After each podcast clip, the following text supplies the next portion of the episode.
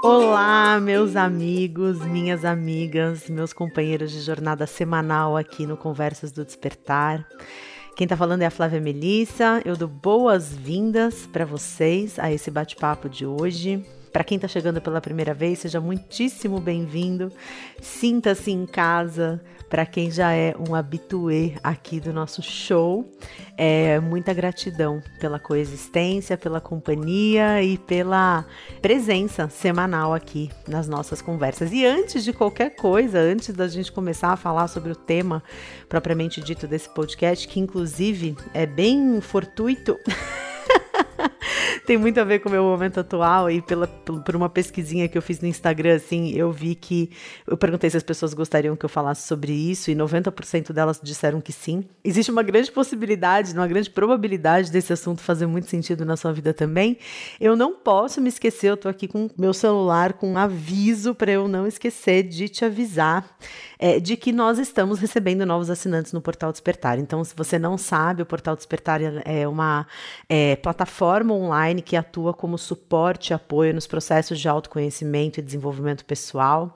É, a gente tem mais de 40 tutores que semanalmente compartilham os seus conhecimentos, eles são experts nas suas áreas de atuação. São mais de 60 meditações, mais de 100 videoaulas, podcasts e, e, e, vídeos educativos sobre os temas referentes à espiritualidade, aulas de yoga, práticas energéticas como Qigong, ODGI, é, enfim, podcasts sobre body positive, sobre alimentação consciente, diversos tipos de meditação para adultos, para crianças, encontros online todos os meses e mais um monte de coisa que eu não vou ficar aqui é, investindo o tempo do podcast para contar, sendo que você consegue acessar todas essas informações com muito mais destreza e muito mais é, rapidez acessando o site despertar.club. Despertar.club Club e sinta-se à vontade a fazer parte dessa grande família, dessa grande tribo que caminha aí mais de pertinho comigo. Agora a gente tem alguns planos novos no Portal Despertar, além do plano mensal, semestral e anual. A gente também tem um plano VIP de pessoas que com maiores vantagens e maiores facilidades e a gente preparou presentes muito especiais para essa edição é, de abre, abre portas do Portal Despertar e eu tenho certeza que você vai gostar muito de saber disso. Então, tá dado o aviso. Vamos buscar aquele lugar de centramento nosso aqui antes da nossa conversa semanal. Ainda mais para falar sobre um tema sobre, é, como esse, né? A gente vai falar sobre ser workaholic, sobre trabalhar demais, então vamos pro lugar oposto. Só fecha seus olhos. E busca aí esse lugar de centro dentro de você. Uma forma bastante fácil de você encontrar esse centro é você visualizar que você está enxergando tudo o que está acontecendo a partir dos olhos do seu coração, porque o seu coração ele fica, né, no centro o quarto chakra é o centro, é o, terceiro, o quarto chakra ele é justamente o meio do caminho entre as energias da terra, que vem do chão e sobe em direção ao céu, e das energias do céu, que entram pelo topo da cabeça e vão em direção à terra. A gente tem sete chakras, né? O quarto está no meio do caminho, a energia dos três inferiores sobe, a energia dos três superiores desce, se encontram na região do coração, e são projetadas, né? Essas energias elas são projetadas para fora, formando o nosso campo eletromagnético, o nosso campo vibracional, onde acontece todo o processo de cocriação. E quanto mais a nossa respiração é harmônica, funcionando dentro de algo que os cientistas chamam de índice de coerência cardíaca, é, você pode pesquisar mais sobre isso no Google se você tiver o interesse. Quanto mais essa respiração ela acontece de uma forma tranquila e equilibrada, mais esse campo ele é projetado de forma harmônica, de forma equilibrada. Então, uma boa forma de respirar, favorecendo o índice de coerência cardíaca, é você respirar em quatro tempos, inspirando em um, dois, três, quatro, e soltando em um, dois, três, quatro. Mais uma vez. Um, dois, três, quatro. Um, dois, três, quatro. Um, dois, três, quatro. Um, dois, três, quatro. Você pode repetir silenciosamente, continuar respirando nesse ritmo. E enquanto você respira nesse ritmo, te convido a enxergar a vida, o mundo, a si mesmo através dos olhos do coração. O que, que muda quando você traz essa energia para o coração e enxerga tudo o que está acontecendo à sua volta, os seus desafios, os seus processos, os acontecimentos pontuais da sua vida, Parece que tudo ganha um ritmo novo quando a gente está no centro, né? Quando a gente está no nosso coração.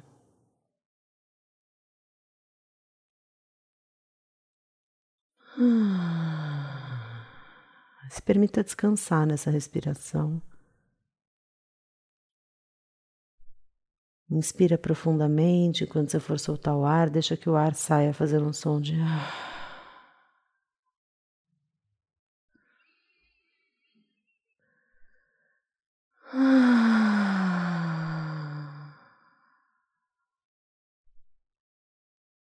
Mais uma vez.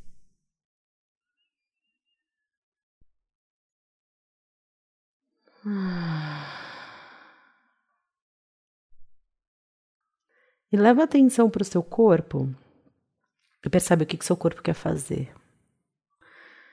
Se seu corpo tivesse uma vontade nesse momento, qual seria ela? Talvez ele esteja com sede, talvez com vontade de fazer xixi, talvez com fome,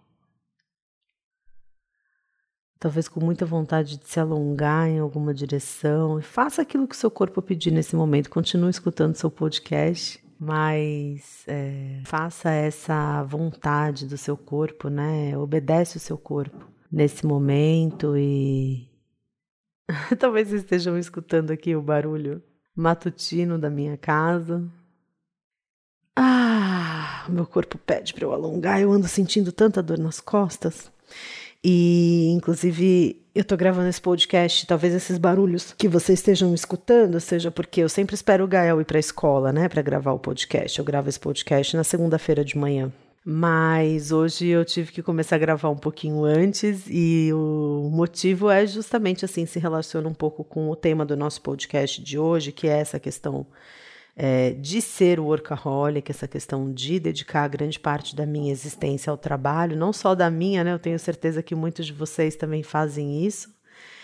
É, de modo geral, eu acho que todos nós somos uh, condicionados, somos treinados, né? para fazer isso, para é, viver as nossas vidas em função do trabalho.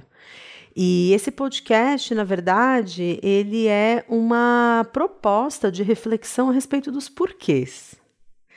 É, existem algumas inteligências assim, né, que eu acredito que o ser humano foi desenvolvendo ao longo da vida, uh, ao longo do seu processo de autoaperfeiçoamento. E a primeira inteligência que a gente desenvolveu foi a inteligência o intelecto mesmo, né? O QI, coeficiente de inteligência, né? Então, o nosso famoso QI. É o quanto que eu sei de coisas, né? É o que eu sei. Então a pergunta é o que eu sei, o que eu faço, o que eu sou capaz de fazer. A segunda inteligência que se desenvolveu, né, veio com as teorias do Daniel Goldman. Aí o Daniel Goldman, ele trouxe a inteligência emocional né? Que é como eu faço as coisas, é, como eu vivo a vida, como eu enxergo o mundo à minha volta, que é o QE, que é o coeficiente emocional. Não é mais o QI, é o QE. E eu acredito que a gente tenha entrado numa era, né, com o desenvolvimento das teorias de compreensão humana, com essa interação dos conhecimentos de Ocidente e Oriente, e principalmente com o impulsionamento que a internet hoje dá para que os conhecimentos eles percorram o mundo, né? Então hoje você joga o nome de qualquer pessoa na internet, qualquer autor, qualquer é, guru, qualquer mestre é, de qualquer doutrina na internet, você tem acesso imediato ao legado daquela pessoa. Então, é realmente um acesso ao número de informações a respeito das coisas é muito grande. E eu acredito que a gente tem entrado realmente num estágio de desenvolver o QS, que é o coeficiente de espiritualidade, né? O coeficiente espiritual, que é a inteligência espiritual. E eu acho que a pergunta da inteligência é, espiritual é por quê? É por que eu faço o que eu faço? Não é mais o que eu faço, não é mais como eu faço, mas é o porquê eu faço o que eu faço. Quais são as minhas motivações inconscientes para fazer aquilo que eu faço? O que está por trás das minhas escolhas? Né? Quando eu acordo todos os dias de manhã e eu escolho me levantar da cama e ir para o meu trabalho, ou não ir para o meu trabalho, ou ir para o meu trabalho e pedir demissão do meu trabalho, porque esse trabalho não me satisfaz, é, ou não ir para o meu trabalho e fazer outras coisas né, que façam parte da minha vida e que são tão importantes ou até mais importantes do que o meu trabalho, em alguns casos, de pessoas que enfrentam dificuldades relacionadas à saúde. Por que eu faço o que eu faço? Né? Por que eu escolho aquilo que eu escolho? Por que eu caminho na direção que eu caminho todos os dias quando eu acordo e quando eu exerço o meu livre-arbítrio. Porque é uma coisa que a gente não pode negar e que eu acredito que seja um grande desafio a gente se conectar com essa ideia e a gente estar em paz com essa ideia, né? É que a gente não é obrigado a nada, né? A gente, a, a menos que você Duvido que seja o seu caso, porque dificilmente uma pessoa sequestrada estaria escutando um podcast, mas a menos que você tenha sido sequestrado, tem alguém apontando uma arma para sua cabeça nesse momento, as escolhas que você faz são escolhas que você faz porque você lucra alguma coisa com elas.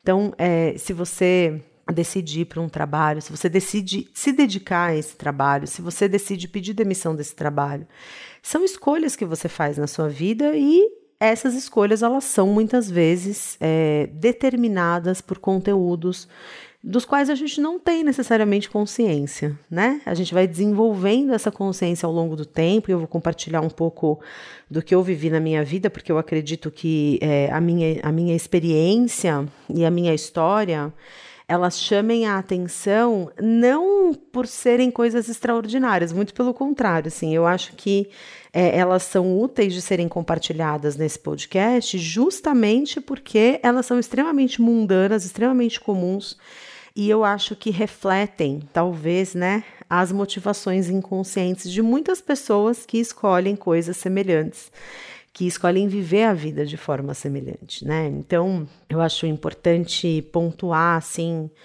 que eu sou uma pessoa extremamente workaholic, né? Eu sou essa pessoa, esse cara sou eu. eu não me lembro se eu sempre fui assim, né? Ou se em algum momento da minha vida eu passei a agir de, dessa forma. É, eu demorei bastante para encontrar um trabalho do qual eu gostasse, e eu acho que o gostar muito daquilo que eu faço acaba é, favorecendo um pouco essa dedicação assim muito intensa ao trabalho, a tudo isso o que eu me dedico a fazer todos os dias, né? Mas eu acho que é importante compartilhar assim um pouquinho da minha história, porque da mesma forma que a minha história explica muitas coisas a respeito dos motivos pelos quais eu ajo do jeito que eu ajo, Talvez você possa ir fazendo links importantes com a sua própria história e compreendendo o que da sua própria história é, eventualmente influenciou para que você tomasse as escolhas que você tomou. Então, assim, eu sou filha né, de uma engenheira e de um médico. Eu estudei num colégio super tradicional em São Paulo, Dante Alighieri, que é um colégio super é, rígido. Hoje em dia não é tanto, mas na minha época era muito rígido. Segunda-feira, às sete horas da manhã, era é, hora de estar no pátio da escola com a mão no peito, cantando o hino da Itália enquanto o cônsul hasteava a bandeira italiana. E aquela coisa, alguém entrava na sala, você tinha que imediatamente se levantar. é, pessoas de um nível econômico né, muito grande, muito alto, e eu não fazia parte desse nível econômico, né? Eu era é, a filha de uma engenheira e de um médico que batalhavam muito para conseguir pagar aquela escola, porque naquela época dizia-se né, que você tinha chance a uma universidade se você estudasse nos três ou quatro colégios que eram os colégios top de linha de São Paulo, porque na época não, nem existia a quantidade de universidades que existem hoje que dão acesso, né? Para pessoas das mais variadas eh, formações. Então, naquela época, realmente, assim, eram duas ou três universidades. Eu vou fazer 40 anos, né? Já não sou nenhuma menininha. A gente está falando aí, eu entrei no Dante, eu tinha o quê? Cinco anos de idade, né? Então, 35 anos atrás, muita coisa mudou nesse período. Mas essa é a minha experiência, né? De ter estudado nesse colégio a vida inteira, vendo meus pais trabalharem muito. E evidentemente, né, que em alguns momentos eu exigia dos meus pais aquilo que os meus amigos tinham. O que era isso? Ah, eram roupas de determinadas marcas, era frequentar determinados ambientes, era é, ir comer em determinados lugares, principalmente na, na adolescência, né? É, ai, tem aula à tarde, eu tenho que ficar fazendo trabalho no colégio à tarde. Não, eu não vou comer na cantina do colégio, né? Ia todo mundo comer no restaurante chinês da esquina, então eu também queria isso, e a calça, eu lembro até hoje da marca da calça, assim, a calça, a gente usava uniforme, né? É, mas no colegial, mais assim no ginásio colegial, o uniforme ele não era um uniforme rígido. Então assim, tinha a calça, que era uma calça azul, que tinha que ser uma calça de brim azul, que vendia no colégio a calça por, sei lá, 30 reais, vamos supor. Mas não, você não ia usar uma calça sem etiqueta do lado de fora que vendia no colégio, né? Imagina. É, as meninas usavam calças da M Officer, da Zump, né? Que era assim o must. É, eu tive uma paixonite secreta pelo filho do dono da Zump. Ele estudava na minha classe, sentava do meu lado. Esses eram os meus amigos, né? Filho do dono da Zump, filho de político famoso, é, filho de não sei quem, do ator. É, esse era o meu mundo, né? E o meu sobrenome, se você não sabe, é Ferreira, né? Então eu não definitivamente não me encaixava nesse universo.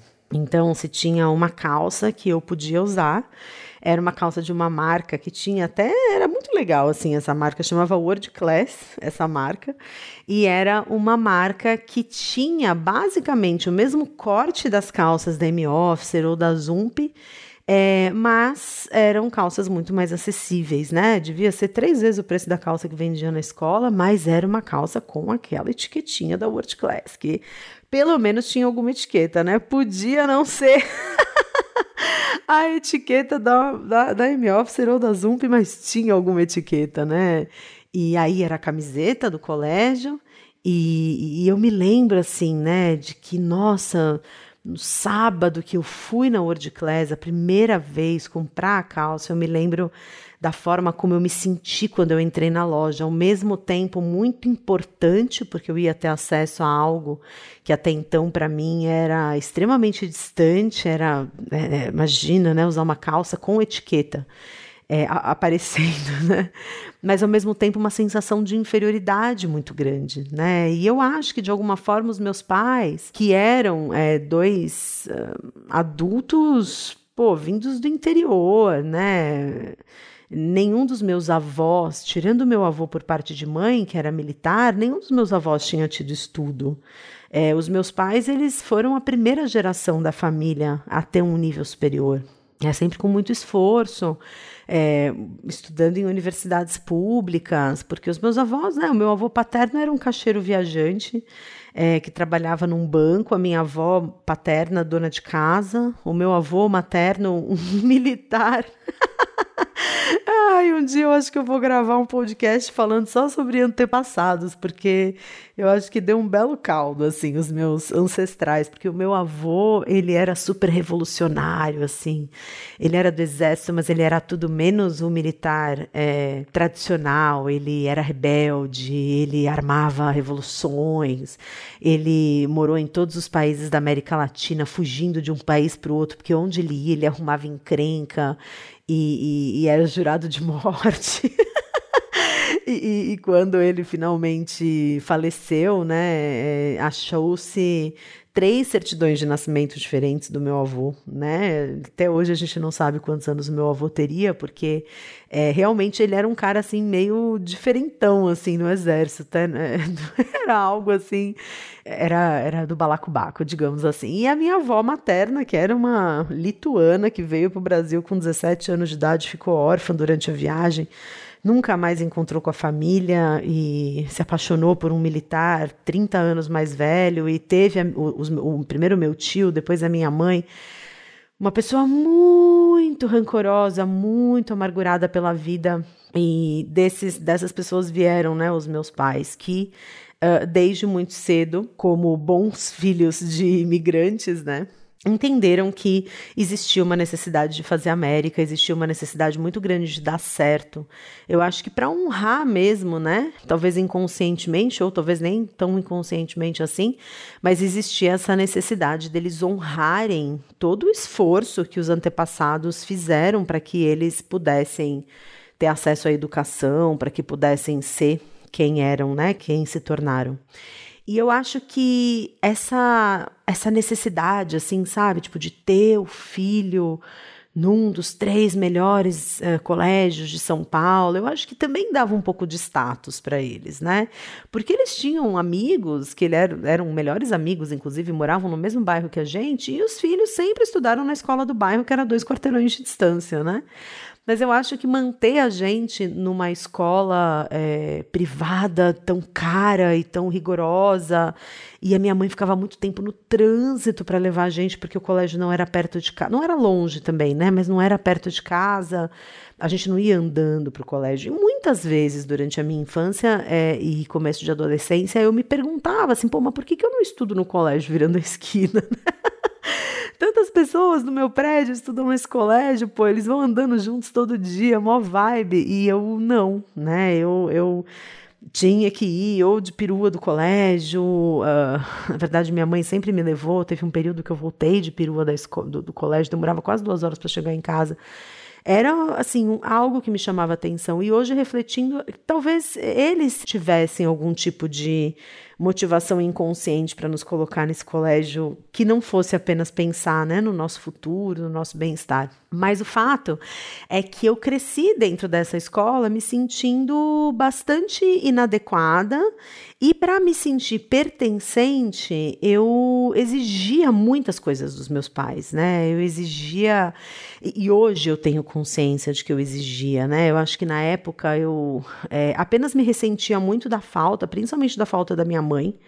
Eu acho que é, é aí que tudo começa, né? No assunto de ser o workaholic, eu acho que tudo começa por aí, porque a separação de tarefas, digamos assim, é, no relacionamento do meu pai e da minha mãe era a separação de tarefas que acontecia, eu acredito eu, na maior parte dos relacionamentos tradicionais da época, né? Então a minha mãe ela era responsável pelo cuidado com os filhos, meu pai era responsável pelo cuidado com os bens, né? Então era minha mãe que levava a gente na escola todos os dias. Então a minha mãe, ela saía de Higienópolis, ela levava a gente na escola nos Jardins, ia até a cidade universitária, a USP, onde ela trabalhava.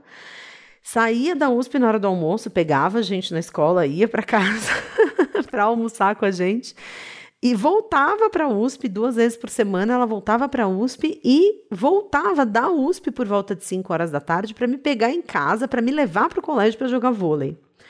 É, essa era a vida da minha mãe, né? E eu sempre via minha mãe muito corrida.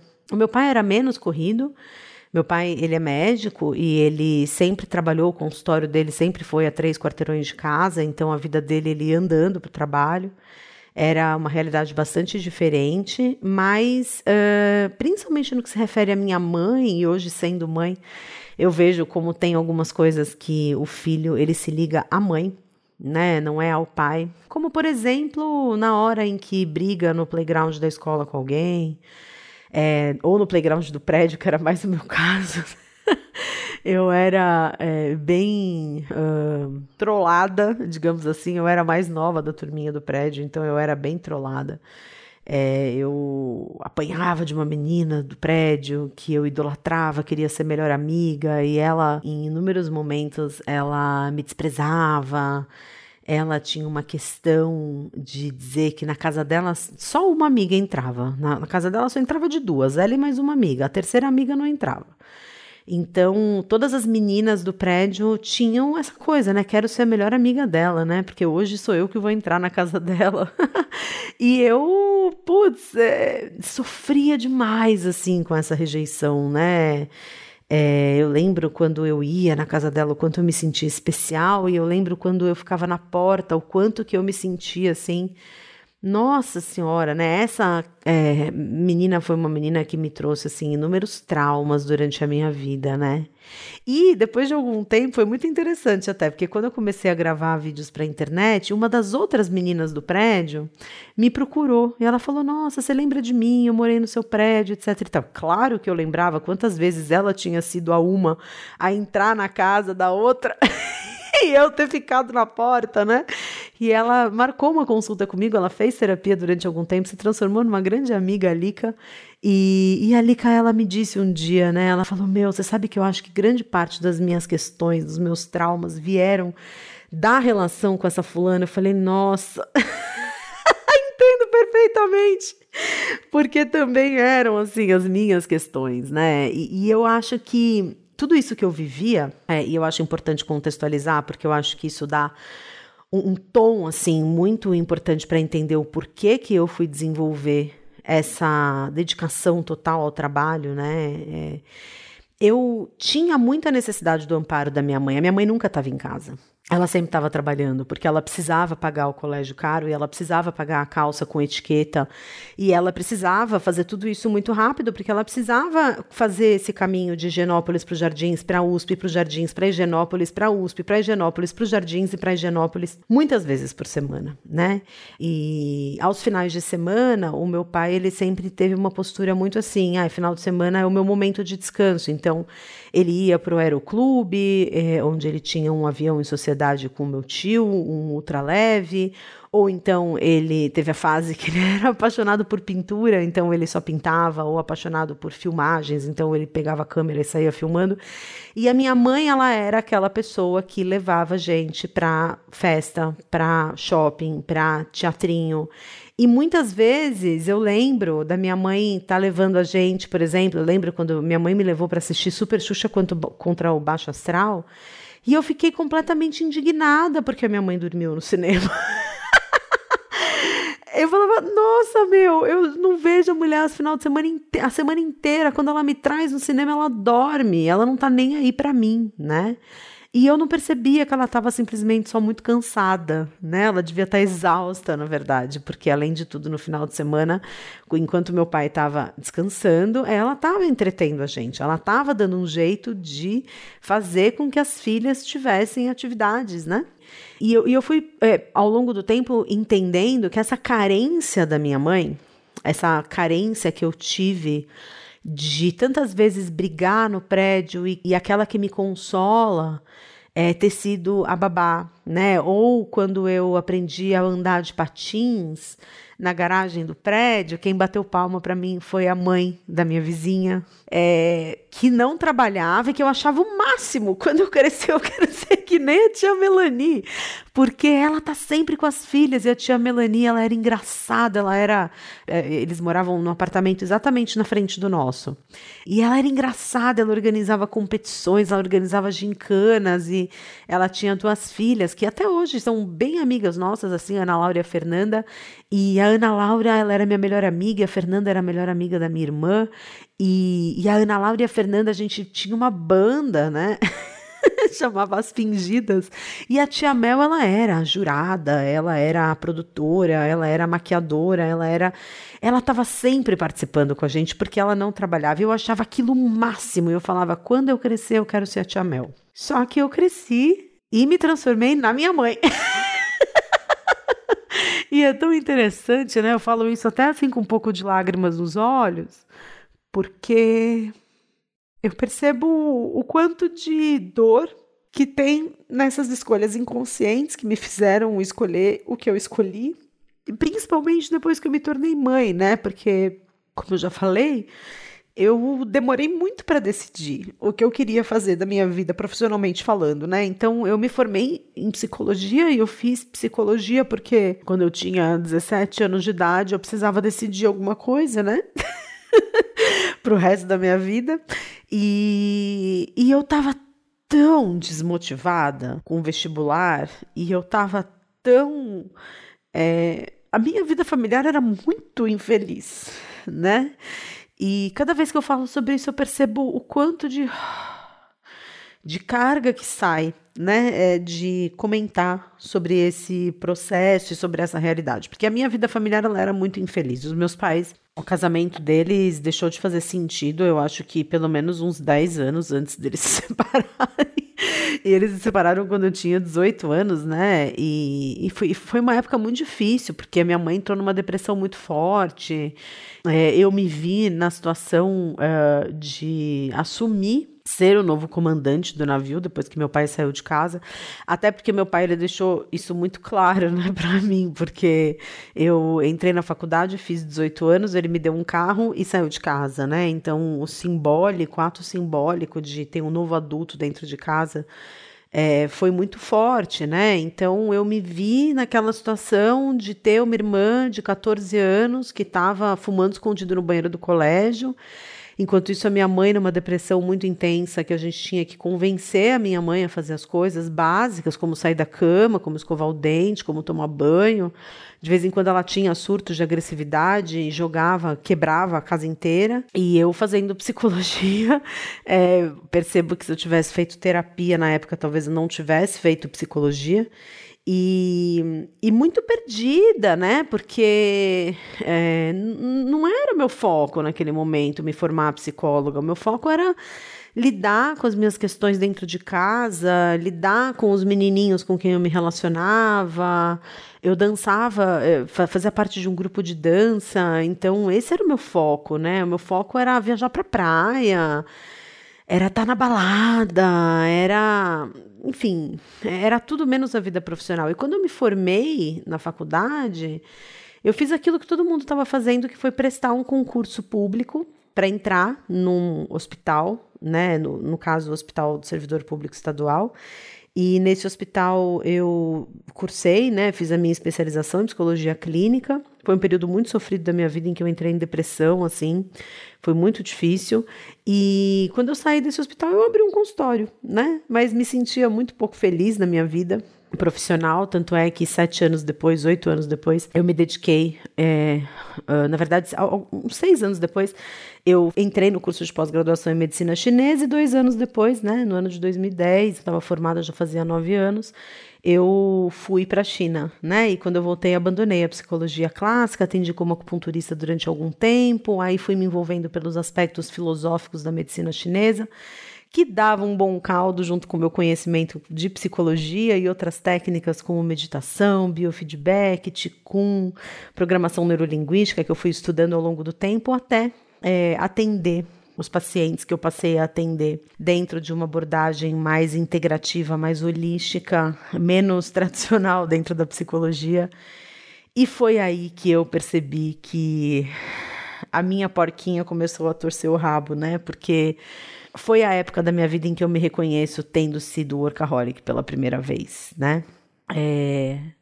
Nessa época eu tinha voltado da China e eu estava profundamente falida e eu precisei recorrer à minha mãe, né, para ela é, a nossa relação já tinha mudado muito. Minha mãe ela já estava muito mais saudável, muito melhor. Ela, minha mãe ela namora há 10 anos, né, com o Orlando, que é uma pessoa super presente na nossa vida. E quando a minha mãe começou a namorar com o Orlando, ela. Na, na verdade, ela, ela se trabalhou muito ao, ao, longo de nove anos, né? Fez muita terapia, e quando ela encontrou o Orlando, então eu vi surgir uma pessoa que eu nunca tinha visto, né? Porque eu nunca tinha visto minha mãe e meu pai andarem de mão dada na rua. Né, minha mãe e o Orlando, eles ficam sentados no sofazinho fazendo sudoku juntos, e minha mãe com a cabecinha no ombro dele, né? Então é algo assim que eu nunca tinha visto antes. Isso fez com que a gente se aproximasse muito afetivamente, né? A gente gosta muito, tanto eu, a minha irmã, a gente gosta muito de estar com a minha mãe nesse ambiente familiar, é, com a presença do Orlando junto. Ele é uma pessoa que acalma muito. uma pessoa muito querida. E, e por que, que eu tô falando isso, né? Porque nessa fase eu precisei muito da ajuda da minha mãe. Eu precisei muito que a minha mãe me ajudasse a alugar um espaço, a montar uma sala. Eu precisei muito que a minha mãe me sustentasse, né? E eu com 30 e. Quantos anos eu tinha? 32 anos de idade, né? 30 e. Não, 33 anos de idade, né? precisando desse apoio da minha mãe. Minha mãe depositava um dinheiro na minha conta todos os meses. E quando comecei a ter um grande número de pacientes, principalmente quando os vídeos do YouTube estourarem, apesar de não ter sido a minha intenção.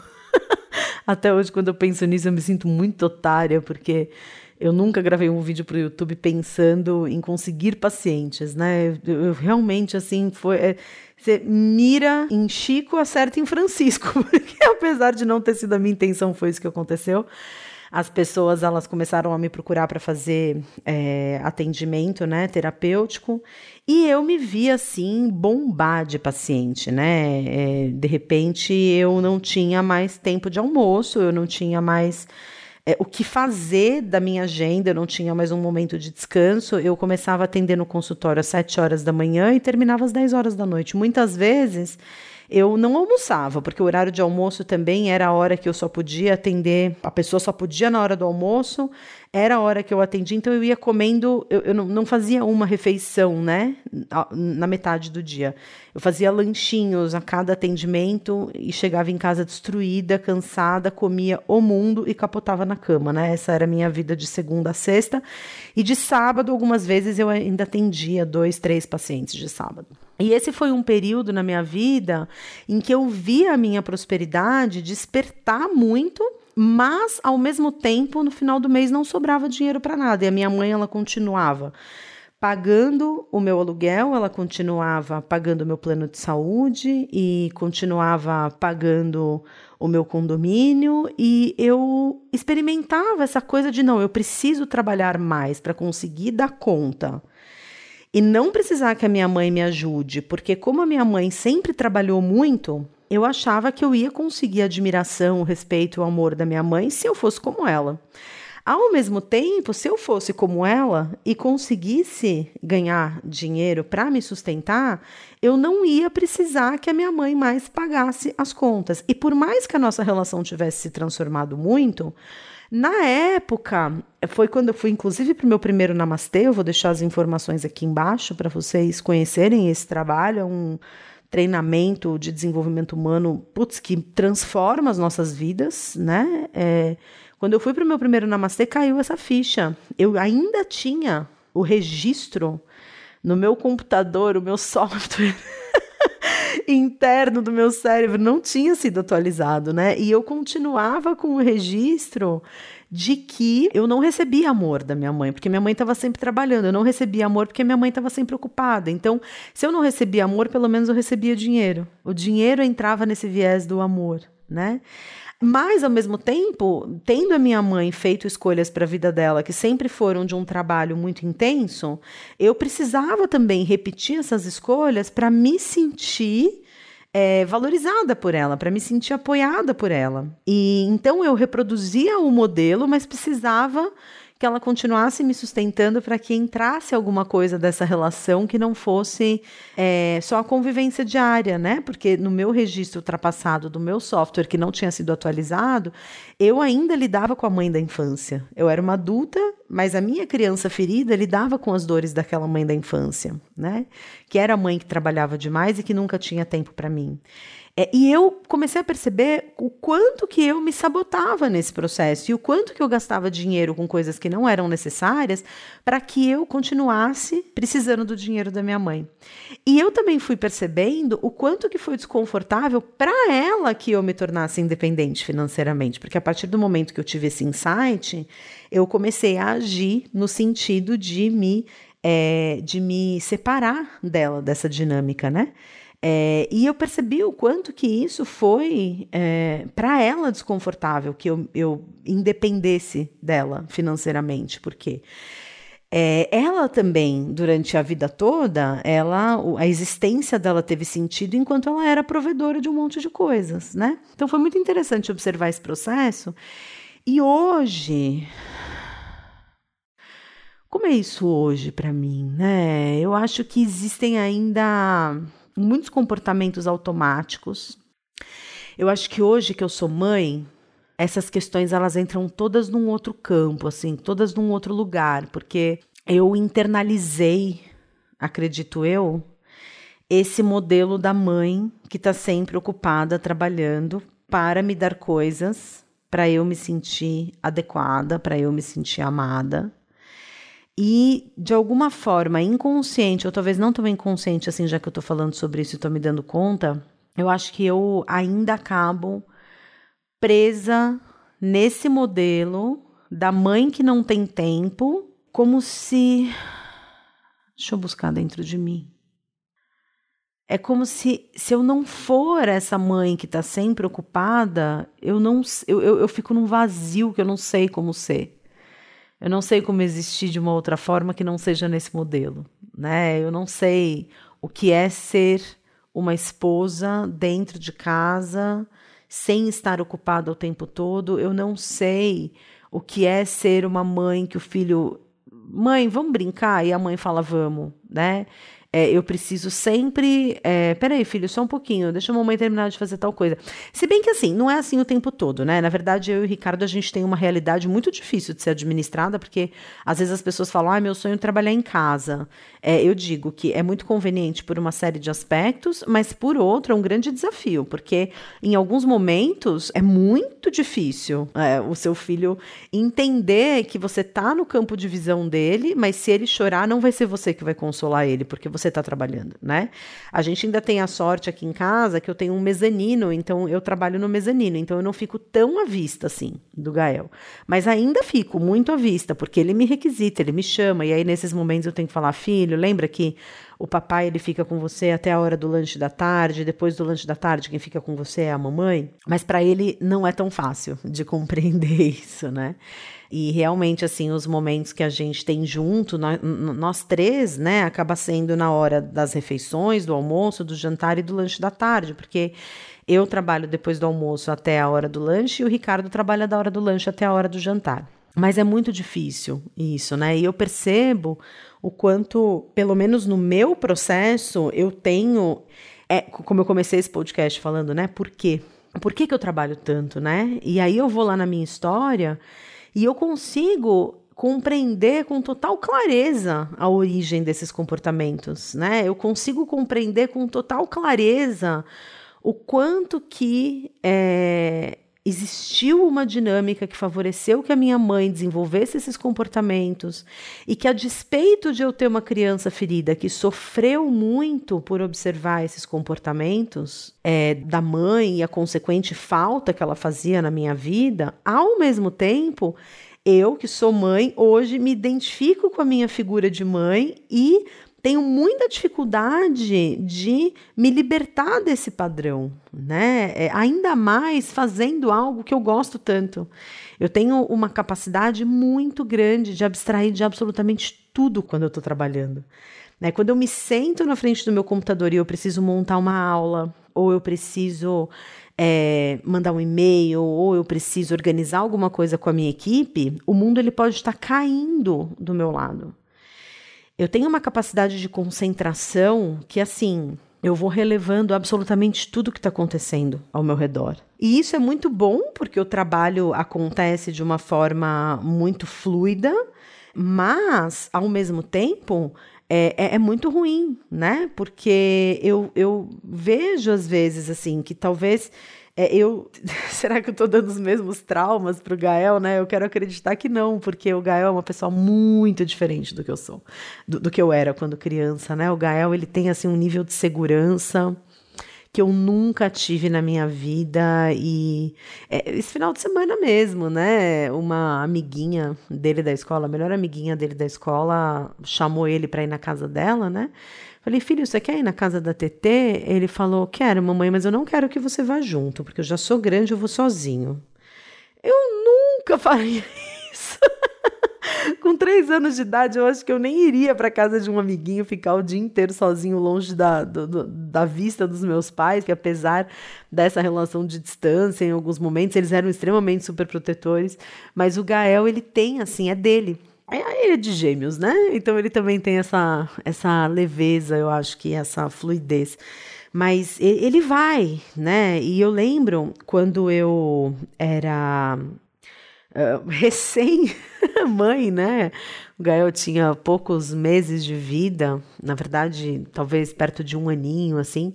Eu lembro que era um grande sofrimento para mim, porque eu me exigia ter atitudes que eu queria que a minha mãe tivesse tido comigo quando eu era pequena. Só que quando eu tinha essas atitudes, o reconhecimento que eu esperava do Gael, que era o reconhecimento que eu daria para minha mãe se ela tivesse tido as atitudes que eu esperava, não vinha, porque o Gael não estava nem aí para aquilo que eu estava fazendo. Então eu me esforçava, me matava na minha rotina para encaixar trabalho, para ir com ele para pracinha.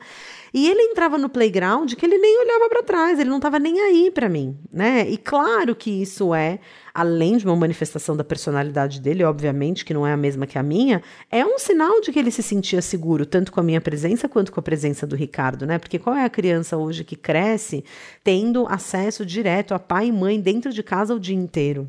Né? Porque por mais que eu tenha essa capacidade toda de trabalhar, claro que se ele machuca um joelho ou se ele chora e eu percebo que não é simplesmente é, uma questão assim de momento, claro que eu paro o que eu estou fazendo para atendê-lo, né? A mesma coisa o Ricardo, né? Mas qual é a criança que hoje em dia, do jeito que a vida acontece, tem essa disponibilidade? São muito poucas, né?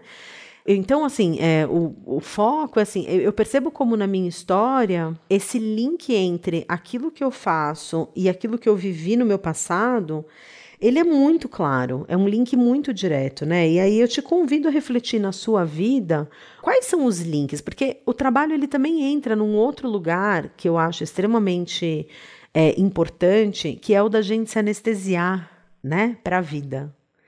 Então a gente tem é, inúmeros campos da nossa vida, né? A gente tem a nossa vida pessoal, a gente tem a nossa vida pessoal que envolve família, a gente tem a vida pessoal que envolve amigos, que envolve um relacionamento amoroso, é, a gente tem a nossa vida pessoal que envolve os nossos é, contentamentos e descontentamentos com vida social.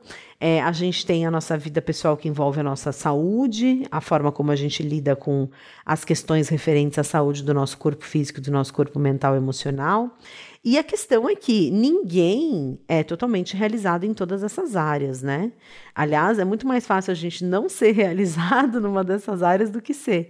E o que existe é que em algum momento da nossa vida, também por referência, a gente aprendeu que existem coisas que nos anestesiam para a dor que vem da percepção de que não nos sentimos totalmente plenos na nossa vida, né? Então, é Cada um tem a sua, uh, o seu referencial de anestesia. Para algumas pessoas vai ser uh, uma disfunção na alimentação, né? Então a pessoa que toda vez que fica frustrada come um litro de sorvete ou devora um pacote de cookie ou de chocolate, né? Tem a pessoa que vai para as compras, tem a pessoa que aprendeu em algum nível, em algum momento da sua existência, que as compras, comprar coisas, era o que trazia anestesia para não ter que entrar em contato com essa dor. Algumas pessoas aprenderam que é o trabalho. Né? Eu acho que esse também é um componente muito importante na minha própria história. Compreender como é, observar essa dinâmica do trabalho excessivo da minha mãe me deu uh, subsídios para usar o recurso do trabalho como um anestésico contra o sofrimento, contra a dor, contra, enfim, a, a agonia de estar vivo, né? Porque estar vivo é agoniante.